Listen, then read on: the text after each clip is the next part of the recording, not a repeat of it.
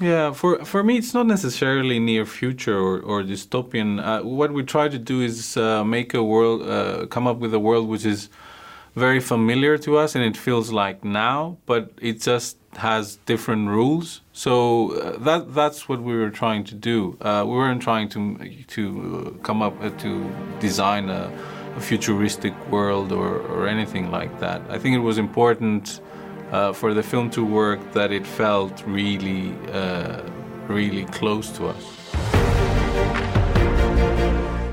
Ihr hört Katz, den kritischen Filmpodcast, ein neues Special mit Lukas Bawenschik. Eigentlich heiße ich Groß Glockner. Einen wunderschönen guten Tag. Janik Nolting. Hallo. Und wir sprechen über die Filme von Jorgos Lantimos. Ich bin Christian Eichler. Hi.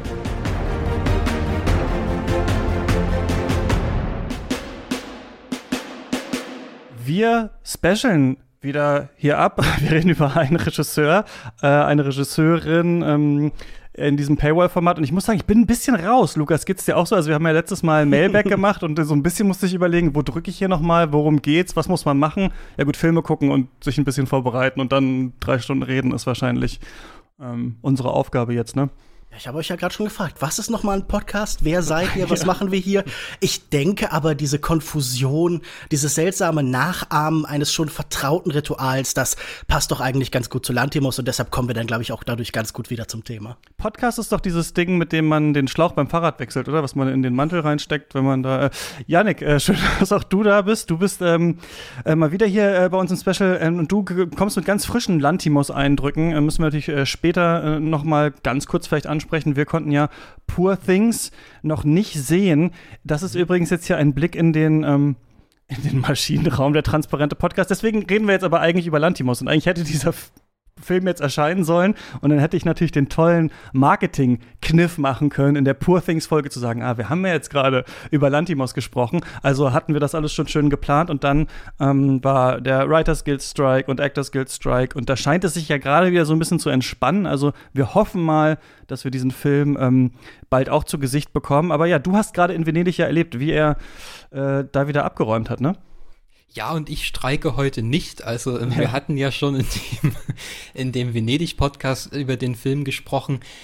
Da, da scheiden sich einerseits so ein bisschen die Geister, aber auf der anderen Seite hatte ich da den Eindruck, dass es Lantimos noch nie gelungen ist, einen Film zu, äh, zu schaffen, der so irgendwie hymnisch gefeiert wird. Und das war mir fast unheimlich, dass der auch in allen großen Entertainment-Blättern so positiv besprochen wurde, wo ich aber noch so ein bisschen skeptisch bin. Aber gut, mehr dazu später dann in acht Jahren, wenn der Streik dann vorbei ist. Wann mhm. habt ihr denn das zum ersten Mal von diesem Regisseur gehört? Ähm, Lukas, wie war das bei dir?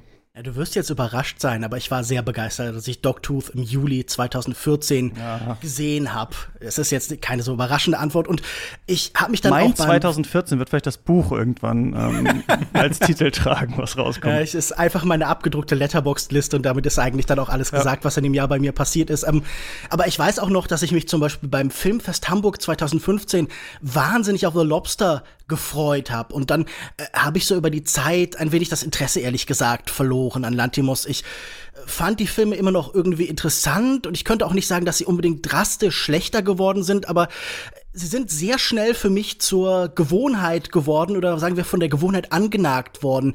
Und ich hatte dann irgendwie relativ schnell den Eindruck, dass diese griechische neue Welle äh, in den letzten Jahren dann doch irgendwie sich als, sagen wir, intellektuell, humoristisch und künstlerisch ein bisschen kurzatmig erwiesen hat. Und ich hatte zuletzt auch den Eindruck, bevor er international geworden ist, hat er diese sehr kompakten, reduzierten, novellenartigen Filme gemacht und danach wollte er dann unbedingt ins Romanfach wechseln und das hat ihm nicht immer nur gut getan. Aber ich glaube, das sind alles so Eindrücke und Empfindungen, die wir dann noch überprüfen können anhand der Filme selbst. Mhm. Für mich war es jetzt mal wieder so einer zum Abgewöhnen ein bisschen, bei dem ich gedacht hätte, ah, wenn man jetzt noch mal reingeht in das Werk und noch mal mit neuen Augen ähm, da reinschaut, dann wird man so viel entdecken. Und mich hat dann überrascht, welche Filme ich dann ganz gut fand jetzt beim nochmaligen Schauen, bei welchen ich gedacht habe, ah krass, das ist dann vielleicht doch nur Blendwerk gewesen und vielleicht war das jetzt gar nicht so ähm, toll oder so revolutionär, wie ich das damals empfunden habe. Also ich glaube, so richtig habe ich gecheckt, dass er das ist, als The Lobster so angekündigt wurde, rausgekommen äh, ist. Und da hatte ich aber immer schon von Dogtooth auch gehört und den ich weiß nicht, ob vor Lobster oder so, kurz davor oder kurz danach, dann nachgeholt und ähm, fand ihn total interessant. Hab Killing of a Sacred Deer sehr gemocht. Ähm, The Favorite fand ich auch nicht schlecht. Das war damals die allererste Folge Shots. Und ähm, genau, bin dann irgendwie jetzt auch gespannt darauf, was er weitermacht. Aber er ist auch jemand, der für mich nicht mehr so ganz zu greifen ist. Was ist da eigentlich jetzt für ein Kino zu erwarten? In welche Richtung geht er? Es sind seltsam lange Pausen, finde ich eigentlich, für diese doch so vor Ideen sprudelnden Filme. Also ich finde, ihm wird es auch besser zu Gesicht stehen, dann doch mal öfter wieder einen rauszubringen. Ich hoffe, das ähm, wird dann jetzt vielleicht auch wieder so nach Poor Things mal schauen. Aber ja, ich bin gespannt, was wir so darüber erzählen und ob wir diese Genialität mit der Sprache und den ganzen Sachen da noch so drin erkennen oder nicht. Yannick, weißt du noch, wie du auf ihn gestoßen bist? Das Jahr kann ich nicht mehr sagen, aber ich weiß noch, dass ich so unter dem Eindruck des Skandals auf ihn aufmerksam geworden bin. Also Dogtooth ist ja so ein Film, der damals in dieser Bildstörung-Reihe in Deutschland mhm. erschien, die so ein bisschen für so skandalösere und verruchtere Stoffe vielleicht bekannt war, wo man also wusste, da werden Grenzen überschritten und so wurde das dann auch so vermarktet. Also auch in den ersten äh, Jahren, in denen so YouTube-Filmkritik vielleicht auch groß wurde, da kann ich mich so vage erinnern, dass der da auch hier und da besprochen wurde und da wurde das dann auch so ganz reißerisch erzählt, erzählt, so dass das total abgefahren ist und da gibt's so halbpornografische Sexszenen und so weiter. Und äh, unter dem Eindruck bin ich darauf gestoßen. Der erste Film von ihm, den ich im Kino dann gesehen habe, war, glaube ich, tatsächlich erst The Killing of a Sacred Deer, von dem ich immer noch sehr begeistert bin.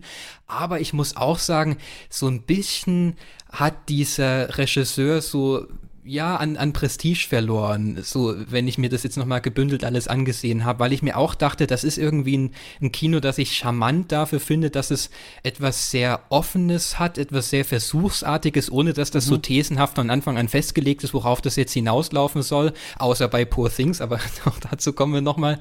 Ähm, das schätze ich einerseits, auf der anderen Seite habe ich aber sehr den Eindruck, dass das auch ein wahnsinnig unentschlossenes Kino ist, das sich sehr wiederholt, ohne so wirklich voranzukommen. Also ich habe inzwischen das Gefühl, man weiß schon, wie so ein Lantimos-Film ungefähr aussehen wird, obwohl er eine Wandlung vollzogen Karriere. Aber das, das holt mich nicht mehr so hundertprozentig ab, dass ich sagen würde, ja, da hat jetzt noch mal jemand ein geniales Werk geschaffen, sondern ich trete bei dem wahnsinnig auf der Stelle und frage mich dann, naja, hat er sich da wirklich so viele Gedanken gemacht und ich fand das auch auf so einer reinen Affektebene wahnsinnig anstrengend zu gucken, diese ganzen Filme gebündelt. Also, ich meine, die letzten Specials, in denen ich hier zu Gast war, waren Haneke und Lars von Trier, was jetzt auch sehr finstere Stoffe sind. Aber selbst die fand ich noch angenehmer zu gucken, weil man sich da Kanone einladen oder so. Ja, Janik ja, als genau, Garant für gute Laune. Zum Lachen. ja, genau.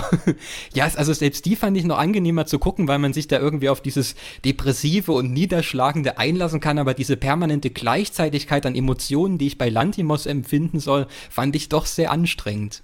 Hm. Ja, lass uns das doch gleich mal anhand der Filme diskutieren. Vorher aber Bühne frei für Lukas Bawenschik. Wer ist das denn überhaupt, Jorgos Lantimos? Als Griechenland eines Morgens aus unruhigen Träumen erwachte, fand es sich in seinem Bett zu einer ungeheuren Metapher verwandelt. Klarer Gewinner der Parlamentswahlen am 4. Oktober 2009 war die panhellenische sozialistische Bewegung PASOK, die 160 von 300 Sitzen gewinnen konnte. Die zuvor regierende liberal-konservative Nea Demokratica war geschlagen.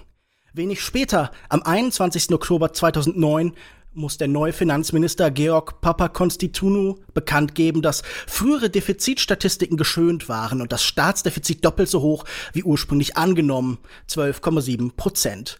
Claude Juncker, Vorsitzender der Eurogruppe, erklärte dramatisch, äh, das Spiel ist aus, wir brauchen vernünftige Statistiken. So begann, was heute als griechische Staatsschuldenkrise bekannt ist, etwas mehr als ein Jahr nach Beginn der globalen Finanzkrise und dem Zusammenbruch der Großbank Lehman Brothers. Das Spiel war nicht aus, es begann ein neues, es ein zähes Ringen um staatliche Dienste und Leistungen, ein Spiel mit menschlichen Spielfiguren, das bis heute andauert. In der Filmkritik wurde alsbald eine Gleichzeitigkeit festgestellt. Parallel zur griechischen Finanzkrise entsteht eine neue Welle von ungewöhnlichen griechischen Filmen, die Festivalerfolge feiern und bald als Greek Weird Wave oder Greek New Wave bezeichnet werden. Sofort werden Verbindungen hergestellt, Koinzidenz, Korrelation und Kausalität bunt durchmischt. Den Namen popularisiert unter anderem der Kritiker Steve Rose im Jahr 2011 im britischen Guardian mit dem Artikel Attenborough, Dogtooth and the Weird Greek Wave of Cinema. Im Mittelpunkt stehen also zwei Filmschaffende und zwei Filme aus den Jahren 2009 und 2010. Dogtooth gewinnt in Cannes den Prix Un Certain Regard und wird für einen Oscar nominiert. Attenberg gewinnt einen Schauspielpreis in Venedig. Das ist der Startschuss. Rose beschreibt die Verwandlung von Griechenlands öffentlichem Bild vom idyllischen Ferienort am Mittelmeer hin zum chaotischen Unruheherd und er verweist neben der Finanzlage auch auf die Ausschreitungen im Dezember 2008, als die Ermordung des 15-jährigen Alexandros Grigoropoulos zu tagelangen Straßenschlachten zwischen Polizei und Demonstranten führte. Bilder dieser Art definieren für viele bald das Land, eine Nation der Molotow-Cocktails und verwüsteten Straßen. Und an den Rändern dieser neuen Bildwelt, oft seltsam menschenleer, geprägt von postindustrieller Abnutzung reift ein neues Kino heran. Zangaris Beschreibung ihres Films Attenberg aus dem Text von Rose erlaubt eine erste Annäherung. Sie interessiert sich nicht für Psychologie, sondern für Biologie, erklärt sie, nicht für Method Acting, sondern vor allem für Physis. Der Mensch als Tier, Bewegung, Reflexe und Behaviorismus statt individueller Gedanken und Heldenreisen, passend dazu Verweise auf den Tierfilmer David Attenborough. Sie und andere Filmemacher der neuen seltsamen griechischen Welle wie Yorgos Lantimos reagieren ambivalent auf die Zuschreibung der Kritik. Plötzlich wird jedes ihrer Bilder zur Nationalmetapher erhoben. Man hatte ihnen den Zwang zur Repräsentation auferlegt. Mit neuer Aufmerksamkeit und neuem Geld kam auch eine Schablone daher. Die stand stets im klaren Widerspruch zu der ostentativen Fremd- und Andersartigkeit des jungen Kinos. Die Verwandlung in eine Metapher kann entmenschlichen, eingrenzen und beschränken. Wer möchte gern Stellvertreter oder Personifikation einer Idee sein, statt ein Mensch aus Fleisch und Blut. Ohnehin entsteht in dieser neuen Phase der europäischen Austeritätspolitik ein neues Bewusstsein für äußere Kontrolle, für ferne Mächte und Fremddefinitionen. Die Beschreibungsgewalt eines Begriffs kann in der Gegenwart wachsen. Und im siechenden Griechenland erlebt Michel Foucaults Idee von der Biomacht eine Renaissance. Dimitris Papanikaolu, Professor für neugriechische und vergleichende Kulturwissenschaften, nennt die Greek Weird Wave schon im Untertitel seines gleichnamigen Buchs A Cinema of Biopolitics. Er beschreibt, wie Foucaults eigentlich komplexe Idee von politischen Praktiken, die das lebende Wesen disziplinieren, seine Fähigkeiten optimieren und ihm seine Kräfte abbringen, um das körperliche Leben in Systeme der Effizienz und der ökonomischen Kontrolle zu integrieren, ein Begriff im griechischen Alltag wurde. Selbst die Großmutter sprach am Küchentisch über Biomacht, die Suche nach selbstgewählten Metaphern und Gegenmetaphern trug Früchte. Die griechische Regierung beklagte damals das Diktat der Troika aus EZB, IWF und EU-Kommission. Man erlebte neue Regime über Körper- und Lebenswirklichkeit, staatliche Dienste, soziale Sicherheiten, Gemeindeangebote, Kulturförderung und andere Säulen des öffentlichen Lebens brechen weg. Eine ganze Nation erlebt sich als getadelt, gekränkt, diszipliniert und unterworfen. Und gerade die Filme von Regisseur Yorgos Lantimos erzählen von Kontrolle. Kern seiner Geschichten sind oftmals skurrile, zur Kenntlichkeit überzeichnete Regime. Ausgehend von klassischen Patriarchenfiguren üben sie neue Arten der Macht über menschliche Körper und menschliches Leben aus. In Dogtooth dürfen Kinder das Haus ihrer Familie nicht verlassen und haben dazu eine neue Form von Sprache, quasi mythologische Formen der Wahrnehmung und einen Kodex von Verhaltensregeln auferlegt bekommen.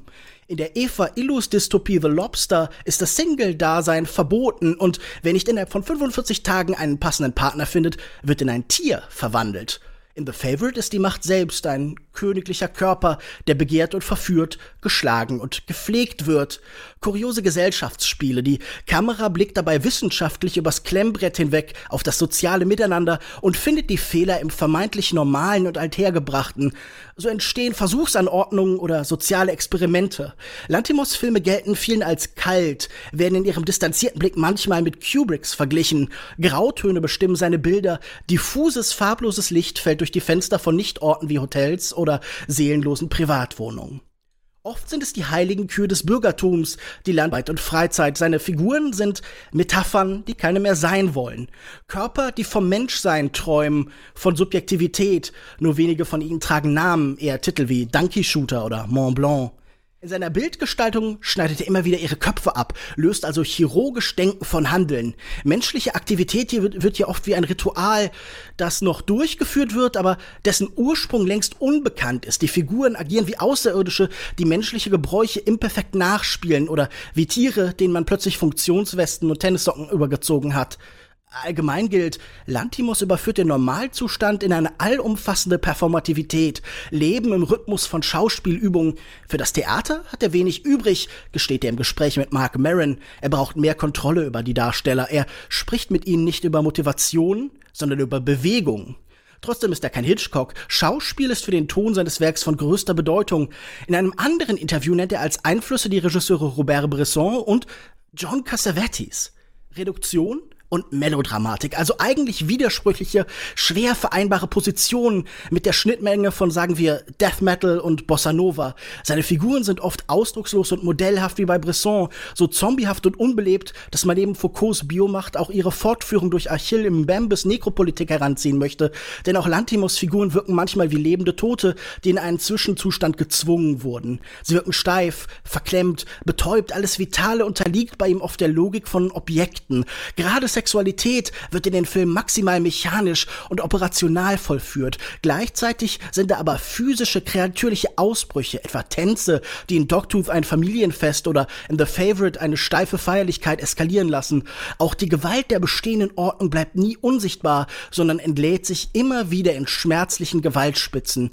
Ein Kino der Bewegung. In seinem Text Mimesis and Subjection in the Cinema of Yorgos Lantimos beschreibt der Philologe und Filmtheoretiker Carlo Comanducci als gesturalen Regisseur, bei dem Bewegungsmuster Sprache ersetzen. Er beschreibt, wie sehr die Gesten Selbstzweck sind, nicht mimetisch, sondern automatisch. Für ihn sind es Gesten der Unterwerfung, nicht rein ästhetisch oder intrinsisch befreiend, sondern Ausdruck bestehender Machtverhältnisse, Marionettentheater also. Wenn Lantimos Figuren von etwas träumen, scheinbar von der Popkultur.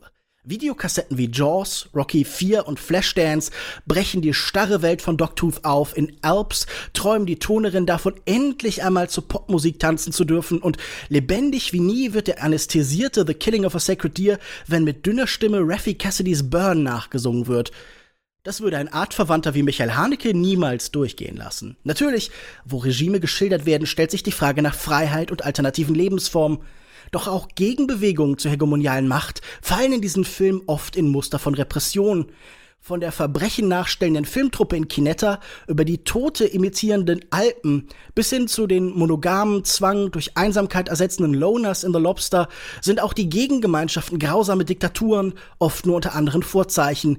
Die Macht wirft weite Schatten. Diese Filme sind sicherlich weird. Vielleicht denken wir an Weird Fiction, dieses Horror-Fantasy-Subgenre der Jahrhundertwende rund um Autoren wie H.P. Lovecraft, William Hope Hodgson und Clark Ashton Smith oder an das Unheimliche bei Freud, an das wörtlich noch näherliegende Weird and the Eerie. Merkwürdig ist bei diesem Weirden wohl auch die Diskrepanz zwischen Selbst- und Fremdwahrnehmung.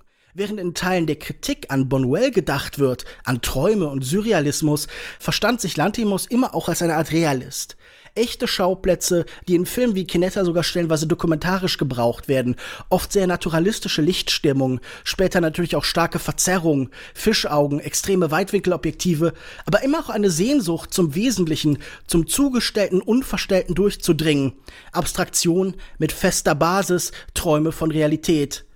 Jorgos Lantimos ist heute längst kein rebellischer Geheimtipp mehr, sondern ein angesehener, international erfolgreicher Regisseur, mehrfach Oscar nominiert, ein Festivalliebling. Vor kurzem ist er 50 geworden.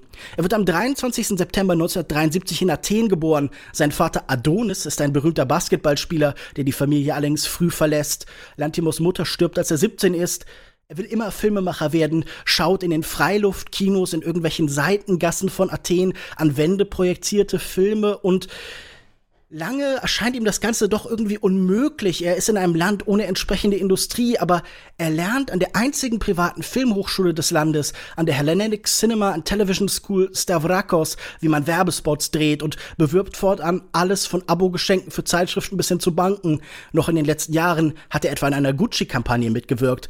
Er, er vernetzt sich lernt Schauspieler und Produzenten kennen, lässt Theater spielen und gestaltet die Eröffnungszeremonie der Olympischen Spiele 2004 mit. Und nach und nach beginnt er auch, die eigentlich unmöglichen Filme einfach doch zu drehen. 2001 entsteht sein allererster Debütfilm, über den er nicht so gerne spricht. Gemeinsam mit Lakis Lasopoulos dreht er 2001 die Komödie My Best Friend über einen Versicherungsvertreter, dessen Frau ihn mit seinem besten Freund betrügt. Geschnitten wird der heute schwer verfügbare Film von Yorgos Mavropsadiris, den Lantimos noch 2023 bei Poor Things als Editor unterstützt und auch Edward Zangaris Chevalier bearbeitet hat. Den experimentellen Kinetta von 2005 nennt Lantimos oft seinen eigentlichen Debütfilm. Produziert von Zangari, an der Kamera sein langjähriger Partner Timos Bakatatis. Beim Drehbuch hilft Ephemistis Philippou, der bis 2017 als sein Co-Autor fungiert. Dogtooth von 2009 nennt Lantimos sein eigentliches eigentliches Debüt. Alps von 2011 entsteht, während sich der Erfolg des Vorgängers gerade noch entfaltet. Künftig arbeitet Lantimos von London aus. In der Beziehungsdystopie The Lobster von 2015 arbeitete er erstmals mit Stars wie Colin Farrell, Rachel Weisz, Olivia Colman, Ben Wishaw und Lea Seydoux zusammen. Der mythologische Horror-Thriller The Killing of a Sacred Deer wartet 2017 mit Nicole Kidman und Barry Keoghan auf. Mit seinem zehnfach Oscar-nominierten äh, The Favorite stößt Emma Stone hinzu, die auch seinen Venedig-Gewinner Poor Things aus diesem Jahr anführt. Er ist heute also finanziell und wahrnehmungsökonomisch auf dem Höhepunkt seines Schaffens. Seine Filme sind größer und teurer geworden, geben einige Eigenheiten auf und fügen andere hinzu. Die Bezüge zur griechischen Heimat sind mittelbarer geworden. Die Greek Weird Wave scheint abgeebbt. Ihr entsteigt heute allein Yorgos Lantimos als Figur des internationalen Kinos. Und der Problemstaat Griechenland hat sich, so berichtet der Spiegel am 6. September 2023, berappelt. An den Finanzmärkten gelten Wertpapiere aus Hellas als heiße Wette. Zwei Jahre vor der Frist sind die Schulden beim Währungsfonds getilgt. Im Norden des Landes gibt es einen Tech-Boom. Wenn man tatsächlich mit Griechen spricht, bemerkt man wenig vom neuen Glück. Als ich im Herbst 2022 beim Filmfestival Thessaloniki bin, sehe ich unglaubliche Polizeiaufgebote und in den Abendnachrichten später Bilder von Ausschreitungen, Molotow-Cocktails, brennende Läden. Man ist das gewöhnt, hört man überall. Krise ist kein Moment mehr, keine Phase, sondern so eine Art ontologischer Zustand. Als ich eine Passantin in einem großen Menschenauflauf frage, wieso die Leute hier demonstrieren, antwortete sie, dort drüben ist ein Regierungsgebäude. Hier wird also immer demonstriert. Auch das ist die griechische neue Welle. Die Kunst einer allgemeinen Krisenhaftigkeit. Demonstrieren, weil dort vorne die Regierung sitzt. Für den italienischen Philosophen Jorgo Agamben beginnt eine reine Geste dort, wo die Sprache versagt. Die Geste bleibt, auch wenn sie ihre Bedeutung vermeintlich längst verloren hat. Das hat sie mit der Metapher gemein. Und jetzt bin ich wirklich gespannt, was ihr zu sagen habt über diese, ja, sehr erfolgreiche, sehr breit rezipierte Bewegung und dieses Kino von Jorgos Lantimos im Speziellen. Vielen Dank für diese tolle Zusammenfassung ja, macht euch auf jeden Fall auf die griechische weirde Welle gefasst. Die Frage ist, ist es wirklich so weird? Darüber müssen wir jetzt ähm, miteinander wahrscheinlich sprechen. Wir sprechen hier in dieser Folge jetzt über Kinetta von 2005, Dogtooth von 2009, Alpen von oder Alps von 2011, The Lobster von 15, The Killing of a Sacred Deer von 17, äh, The Favorites von 2019 und vielleicht kann Jan, Jan die ganz am Ende noch so ein bisschen teasermäßig ähm, uns was sagen zu Poor Things. Und wenn ihr das jetzt vor der Paywall hört, völlig umsonst diese ganze Geschichte, dann müsstet ihr Katz finanziell unterstützen, wenn ihr unsere weiteren äh, Gespräche hier hören wollt. steadyhq.com slash Katz ist die Adresse. Hm, dann geht es einfach weiter. Und falls ihr uns schon unterstützt, vielen Dank, dann seid ihr hier schon in der richtigen Folge angekommen.